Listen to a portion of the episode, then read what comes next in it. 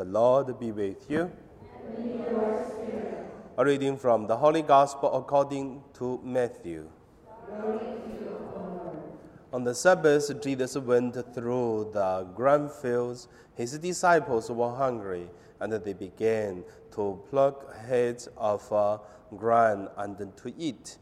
When the Pharisees saw it, they said to him, Look, your disciples are doing what is not lawful to do on the Sabbath. Jesus said to them, Have you not read that David did when he and his companions were hungry? He entered the house of God and ate the bread of the presence, which is was not lawful for him or his companions to eat, but only for the priests. Or have you not read in the law that on the Sabbath the priests in the temple break the Sabbath and yet are guiltless? I tell you, something greater than the temple is here. But if you had known what this means, I desire mercy and not a sacrifice, you would not have uh, condemned the guiltless. For the Son of Man is Lord of the Sabbath. The Gospel of the Lord.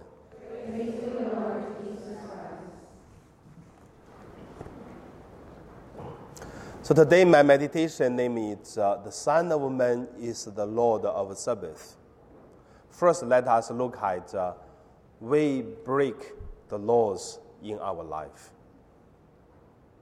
Do we break the laws in our life? I believe we do by different ways. Today, we are not meditating on the law of government, but the law of God or the canon law of the church. For example, many people come to confession to ask forgiveness of uh, did not go to Sunday Mass during their traveling. Normally, I tell them, don't consider that is the sin since you are traveling in other country, other place, cannot find a church, which is true. We break the law. We should go to Sunday Mass, but we didn't. That is very clear. But also that if there is no church around or we cannot find, and then there's no break laws guilty. But also, I would say, in any city, I mean, in the whole world, whatever the city is, you hardly to find uh, that city have no any Catholic church. The only thing is far location. Do you have the exactly time to looking or to go there for the break of one thing to another? That really depends, because because sometimes our schedule is really specially on the list of uh, the tour group. You're not uh, independent uh, schedules, but uh, with others, so that uh, we consider there's no sin, even we break the law. But if we really traveling by ourselves, that time we should ask what is the first priority for us? Traveling, tour, or Sunday Mass. So that really depends also. Depends on what the things you think that is important. And also, the third way of break the law is even in Hong Kong, we can have many good excuse we don't go for the Sunday Mass. That also break the law of God. But at the same time, we can give a good excuse also but our heart tell us what is uh, more important. So that's the first point about break the law. The second point, let us look at uh, break the law for the good.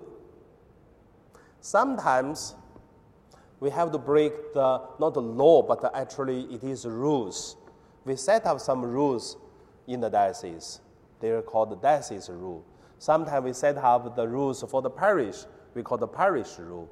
Sometimes we have the community's rule. Sometimes we have to break the rule for the good of uh, others. For example, there are many beautiful examples we can look at. First the beautiful example is one of parishioners share about one story, which is only happened uh, this year in Hong Kong, in the diocese. One little girl got ill, cancer, and then have to uh, do operation, but uh, the hospital said cannot do operation since too young, very little girl. So the hospital said they cannot do anything. So the group of the prayer group think maybe pray for the little girl for healing. Beautiful praying and good support.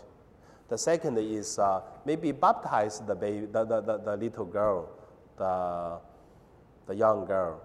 But the parents are not Catholic.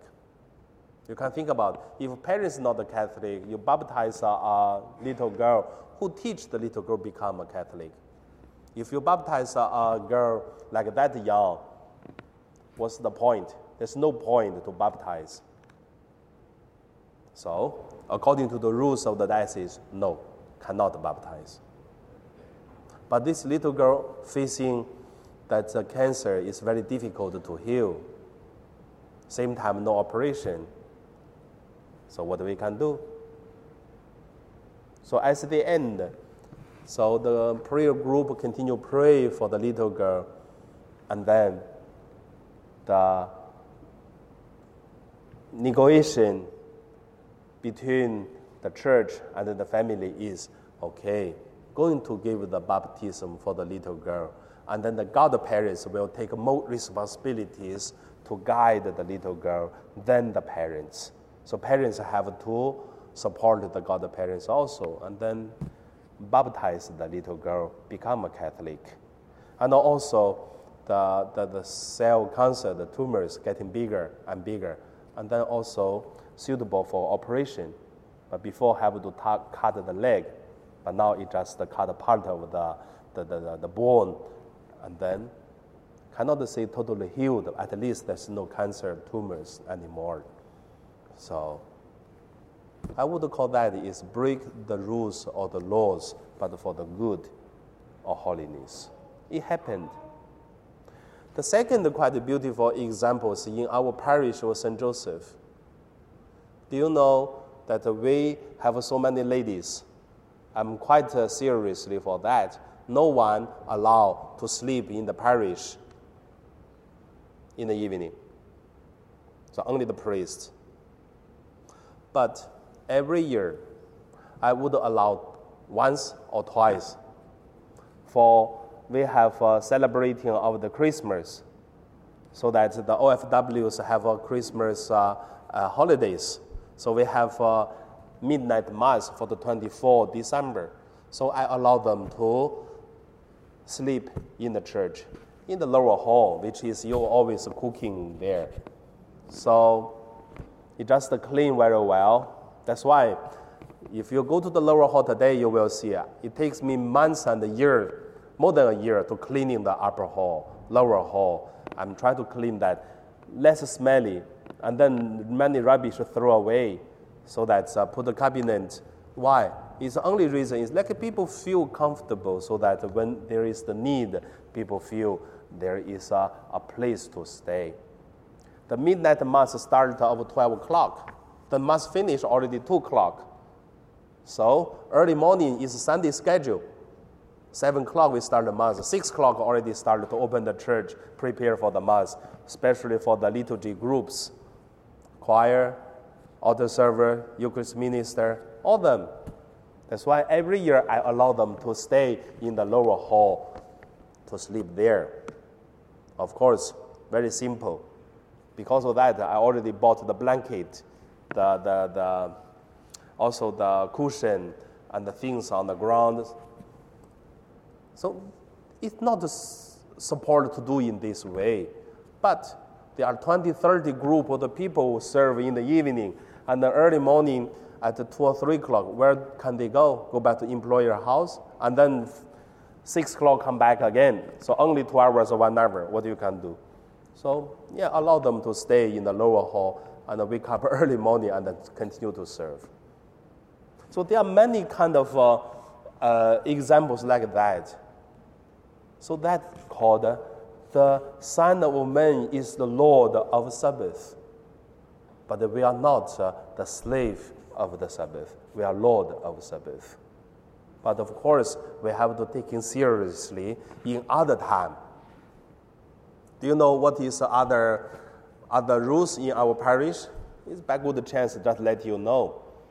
If I see in the room ABC, lower hall, upper hall, something do not belong to parish, I throw in the rubbish bin. That's the new rules. Because I throw away the things which is the rubbish and put in the rubbish, the corner there. We're going to use the car to throw away. After one week, I found the same rubbish. I threw away and go back to the room, put in there again. So, what you can do if you live here, when you throw rubbish away and come back to your bedroom, what would you do? Keep it or throw away?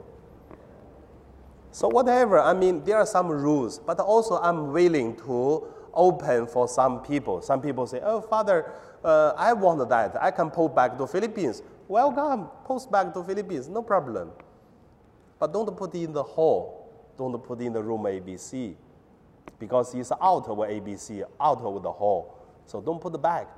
Post back to any country, no problem. That is the rules, but we can break the rules also. You bring back, no problem. So that's life in St. Joseph. I'm dealing with this every day. I'm become a rubbish man to clean every day. Really.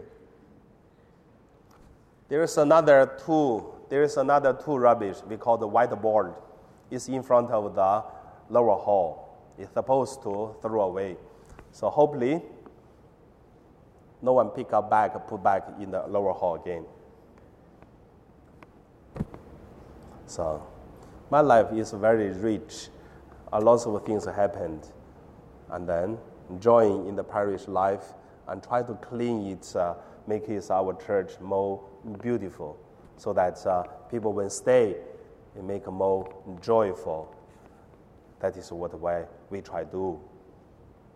And now we pray.